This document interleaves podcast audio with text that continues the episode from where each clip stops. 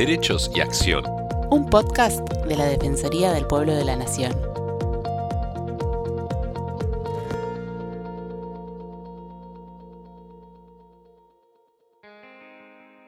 Hola, ¿cómo están? Bienvenidos a los podcasts de la Defensoría del Pueblo de la Nación. Les habla Estefanía González Isola y estoy junto a Fernando Almirón para compartir con ustedes diferentes temas relacionados al interés general. Días pasados, la Cámara de Diputados de la Nación convirtió en ley el proyecto que establece la formación integral en medio ambiente para las personas que desempeñen en la función pública, conocida como Ley Yolanda, en homenaje a la primera secretaria de Recursos Naturales y Ambiente Humano de la Argentina, la señora Yolanda Ortiz. Yolanda Ortiz, quien falleció en 2019 a los 94 años, fue la primera mujer en ejercer dicho cargo en América Latina, durante la presidencia de Juan Domingo Perón en el año 1973. El proyecto, que ya ha sido aprobado por el Senado Nacional, establece que se deberán capacitar en medio ambiente todos los empleados de la función pública de los poderes ejecutivo, legislativo y judicial de la Nación. Para que nos comente sobre la importancia de la sanción que esta ley, estamos en comunicación con la doctora Lucila Tahuada, jefa del área de Medio Ambiente y Desarrollo Sustentable del Defensor del Pueblo de la Nación, y con Antonieta Prates, integrante de la misma área. Hola Lucila, hola Antonieta, ¿cómo están? Muchas gracias por estar con nosotros.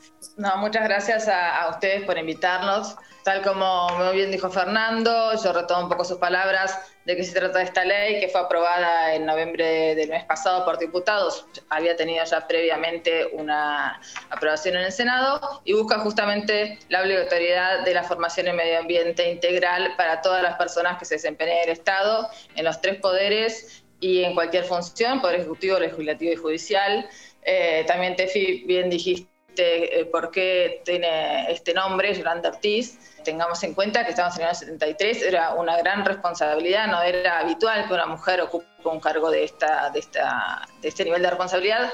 De hecho, también, como bien dijiste, fue el primer caso en América Latina. Bueno, ¿qué es lo que busca esta ley? Esta ley lo que busca es garantizar una, la capacitación obligatoria en el ambiente con perspectiva de desarrollo sostenible y con especial énfasis en el cambio climático para todas las personas que se desempeñan en el Estado, como bien dijimos. Bueno, la ley aprobada indica que la autoridad de aplicación deberá establecer dentro de los 90 días posteriores a su entrada en vigencia los lineamientos generales destinados a las capacitaciones. Y aparte se destaca que estos lineamientos tienen que estar orientados a que se incorporen tanto las dimensiones de sensibilización como de transmisión de conocimiento. Bueno, sin duda la sensibilización es un paso primordial para que cada uno de nosotros, como ciudadanos, tengamos presente la necesidad de cuidar el medio ambiente en nuestra vida cotidiana y en nuestras pequeñas acciones. Por supuesto que ello debe estar acompañado con el conocimiento necesario para poder hacerlo y con el conocimiento además para comprender la necesidad y la importancia perdón, del desarrollo sostenible, poder colaborar con ello desde el lugar que cada uno ocupe. Lucila, como para cerrar un poco el comentario de este, eh, ¿se establecen sanciones para quien lo quiera hacer? ¿Esto ya está establecido en la ley? ¿Se va a hacer dentro de los lineamientos?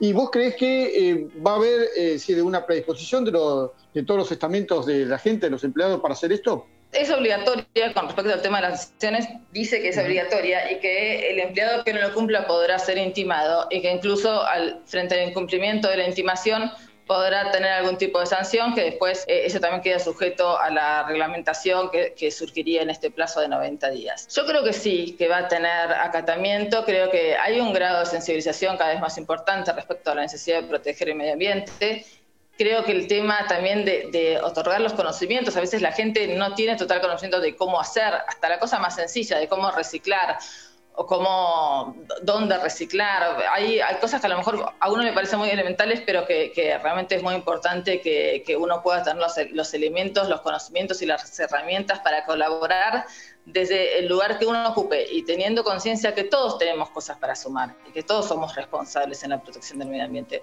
Así que yo creo que, sí, que eh, es, no, o sea, no dudo que va a tener buen acatamiento por parte del personal de la administración pública y esperemos que después entonces esto mismo se traslade también a la actividad privada. Claro, claro. La Defensoría también lo va a realizar como institución pública y por supuesto para adentro. En estos casos todavía no hay un, eh, como quien dice, un cronograma de cuáles van a ser los contenidos, pero se van a, trabajar con diferentes, eh, bueno, por supuesto, especialistas en el tema. Sí, pero sí, eh, ahí se, menciona que dentro de los lineamientos generales y de estas capacitaciones deberán contemplar como mínimo la información referida a cambio climático, a la protección de la biodiversidad y los ecosistemas, a la eficiencia energética, a las energías renovables, a la economía circular y al desarrollo sostenible, así como también información relativa a la normativa ambiental vigente, que es muy amplia. Así que en realidad eh, da los, los lineamientos más básicos como para que después, a través de, la reglamentación, se, se eh, fija las bases para que después esto se desarrolle, tenga un mayor desarrollo. Y también dice que tiene que haber una participación en este, en este sentido, en esta capacitación de instituciones científicas especializadas en la materia y organizaciones de la sociedad civil. Bueno, así que como dijimos, esta ley se aprobó hace un mes aproximadamente, así que bueno, todavía estamos en plazo para que se aprueben estos lineamientos generales eh, que deberán establecer no solamente los programas de capacitación, temáticas, alcances, sino también la forma en que se van a llevar a cabo. Esperemos que se respeten finalmente estos 90 días y no, no pase como tantas otras veces que, que esa implementación se, se, posterga a veces indefinidamente y que finalmente la ley eh, empiece a estar operativa y en práctica. La ley Yolanda implica sin duda un reconocimiento de la importancia de la capacitación y la sensibilización en la protección del medio ambiente y en el camino hacia un desarrollo sostenible donde todos podamos colaborar. Bueno, en esta segunda parte del podcast tenemos a Antonieta Prates, que es integrante del área de medio ambiente, trabaja en conjunto con Lucila Tahuada, así que un placer tenerte acá en Derechos y Acción. Antonieta, muchas gracias. Hola, buenos días, gente, ¿cómo están? Es un gusto muy grande para mí estar acá compartiendo este momento con ustedes. Gracias, Santo. Bueno, queríamos hablar con vos, Antonieta, que para cumplimentar la temática ambiental hace un mes el Congreso ratificó el acuerdo de Escazú, que es exclusivo para América Latina y el Caribe, y pone en práctica en forma plena el acceso a la información, la participación pública en los procesos decisorios y el acceso a la justicia en asuntos ambientales. Contanos un poco acerca de este tema, por favor. Bueno, eh, efectivamente, como decías, el Congreso ratificó este acuerdo. Es el primer acuerdo en materia ambiental en la región, en América Latina y el Caribe, y es el primero en el mundo que eh, consagra derechos para los defensores del ambiente, para los activistas ambientales. El, para que entre en vigor, son 24 países los que lo firmaron, en el año 2018 se firmó, digamos, se originó en realidad en la cumbre, en la conferencia de las Naciones Unidas sobre el Desarrollo Sostenible Río más 20 en el año 2012, se fundamenta en el principio 10 de la original conferencia de Río que fue en el, en el año 1992. Eh, Esa, ese principio 10 estipula que las decisiones ambientales serán mejores siempre y cuando las personas afectadas participen en esas decisiones y además cuenten con la información completa, precisa y adecuada. Entonces este convenio, este acuerdo, lo que viene es a consagrar todos estos derechos de acceso, que define, los define así como derechos de acceso. Como decías, como dice el, nombre del acuerdo, se llama Acuerdo de Escazú porque es la ciudad donde se, donde se efectúa este acto de firma, eh, pero es un acuerdo sobre, como decías, acceso a la información pública, a la participación pública y acceso a la justicia en asuntos ambientales. Es un acuerdo que consagra estos derechos ambientales desde una perspectiva de derechos humanos, pero también, además de ser un instrumento jurídico de esa naturaleza, es un tratado de derechos humanos. Y acá, esto, esto lo quiero recalcar, desde la Defensoría del Pueblo, siempre postulamos esa vinculación estrecha que existe entre derechos humanos y ambiente. Para que los derechos humanos puedan ser ejercidos plenamente, en gran medida es necesario que haya un medio ambiente sano, es decir, para poder ejercer el derecho a la salud, a la alimentación, al trabajo, a la integridad física, a la vida, es necesario, es una condición necesaria que exista un ambiente sano. Y además, para que las políticas ambientales promuevan ese ambiente sano o sean unas mejores políticas ambientales, es necesario que los habitantes ejerzan otros derechos, que son los derechos que este acuerdo viene a consagrar, los derechos de acceso acceso a la información, a la participación y a la justicia ambiental. Es importante porque, em, digamos, además de establecer el derecho de los ciudadanos y ciudadanas a acceder a información relativa al ambiente, a la contaminación ambiental, a la calidad de las aguas, a la calidad del ambiente, a las emisiones o a las decisiones que toma el Estado, por ejemplo, eh, convenios, contratos que hace con empresas eh, privadas, además de consagrar ese derecho, obliga al Estado a tener esa información disponible y abierta y de manera clara y accesible. Tengamos en cuenta que esto es importante también para países como los nuestros, eh, primero en este contexto mm, pandémico, pospandémico, esperemos, en el que ha quedado claro la importancia del cambio climático y, de que es un tema que no se puede soslayar desde las políticas públicas. Y además en una región como la nuestra, donde eh, las industrias extractivas de diferentes naturalezas, sea monocultivos, sean industrias hidrocarburíferas, eh, em, por ejemplo, no sé, la fractura hidráulica o, la, o el petróleo, minería, etcétera, todas tienen afectaciones al ambiente y tienen afectaciones a derechos humanos, a derechos de las personas que viven en esos lugares, que viven de, esa, de esos ambientes. Eh, por eso es la importancia para esta región de este acuerdo y la importancia de que entre en vigor. Esto entraría en vigor, hacía falta para que entre en vigor 11 países ratificatorios, digamos, que, lo ratifiquen 11 países, Argentina fue el décimo, y ahora en el mes de noviembre lo ratificó México, con lo cual a los 90 días de esa última ratificación entra en vigor, calculemos más o menos en el mes de febrero entraría en vigor en Argentina y en los países, en el resto de los países, este nuevo acuerdo. Los derechos que, que regula o que consagra este tratado, estos derechos de acceso, son materia de trabajo desde la Defensoría del Pueblo. De hecho, hay eh, hay, muchas investigaciones sobre el tema, pero la importancia es que eh, levanta el estándar ¿no? de estos derechos. Si bien existen en nuestra legislación, sube el estándar porque es un compromiso internacional que asume Argentina a este respecto. Por lo tanto, desde la Defensoría, bueno, eh, nos incentiva a redoblar nuestros esfuerzos, a contribuir con los poderes públicos en poder implementarlo adecuadamente. Y para implementarlo, el propio acuerdo establece una serie de principios para que guíe a los estados en la implementación eh, y, verán que todos tienen que ver con, con los derechos humanos porque son, eh, por ejemplo, el principio de, igualdad y no discriminación, de equidad intergeneracional, de transparencia, una serie de principios que deben, eh, en los que deben basarse los estados para aplicar este acuerdo. Un aspecto importante de este acuerdo que me interesa destacar sobre el derecho a la información es que no solamente es el, derecho de las personas a solicitar esa información y a obtenerla, sino a que esté disponible sobre el derecho a la participación es que eh, obliga al Estado a, diseñar mecanismos que garanticen la participación de, los, de las personas y los grupos que puedan estar afectados por las decisiones ambientales y además que participen en ese proceso decisorio.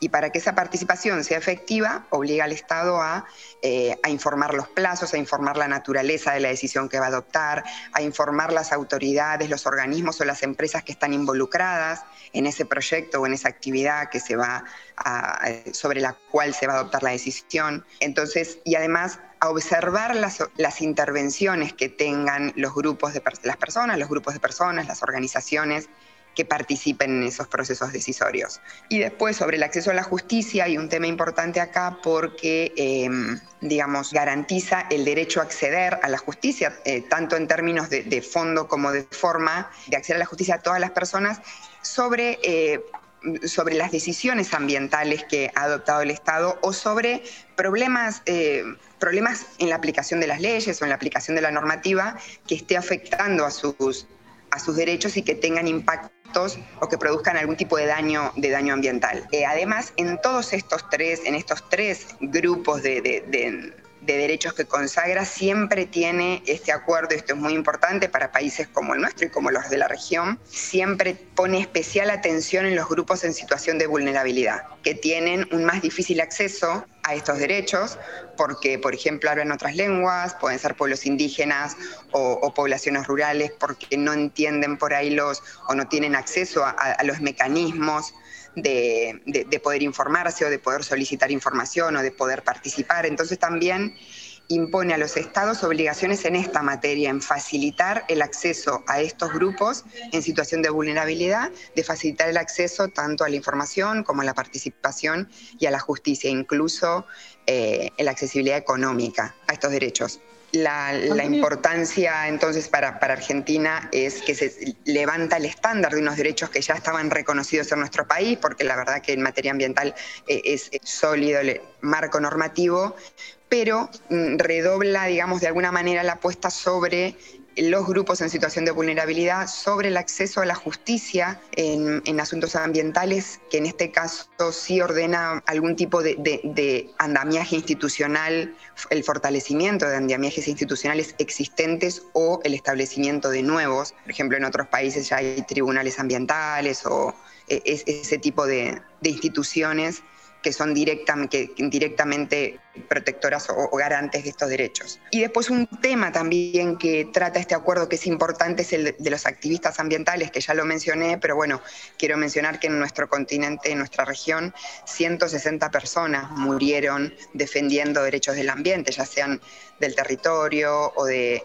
o de mm, formas de producir más sustentables. Entonces es un reconocimiento a, a, estas personas, a estos grupos y la, la garantía de que van a poder actuar sin hostigamiento, sin violencia y en caso de padecerlo se investigarán esos casos y se sancionará a los responsables. Estos son más o menos los puntos más importantes de, este acuerdo. Antonieta, una consulta. Eh, al ser un trabajo en conjunto, un tratado en conjunto por, por, varios países, ¿cómo se hará el órgano de control? ¿Quién ejercerá la gestión para hacer cumplir este acuerdo? La CEPAL es el, organismo internacional que estuvo acompañando todo el proceso desde el grupo de trabajo que se inició después de, la cumbre de Río más 20 en el, 2012. En el 2014 se iniciaron las conversaciones y, se, armaron grupos eh, y había una secretaría como para, digamos, em, fortalecer estos procesos. Tengamos en cuenta que también otro punto que el, que el acuerdo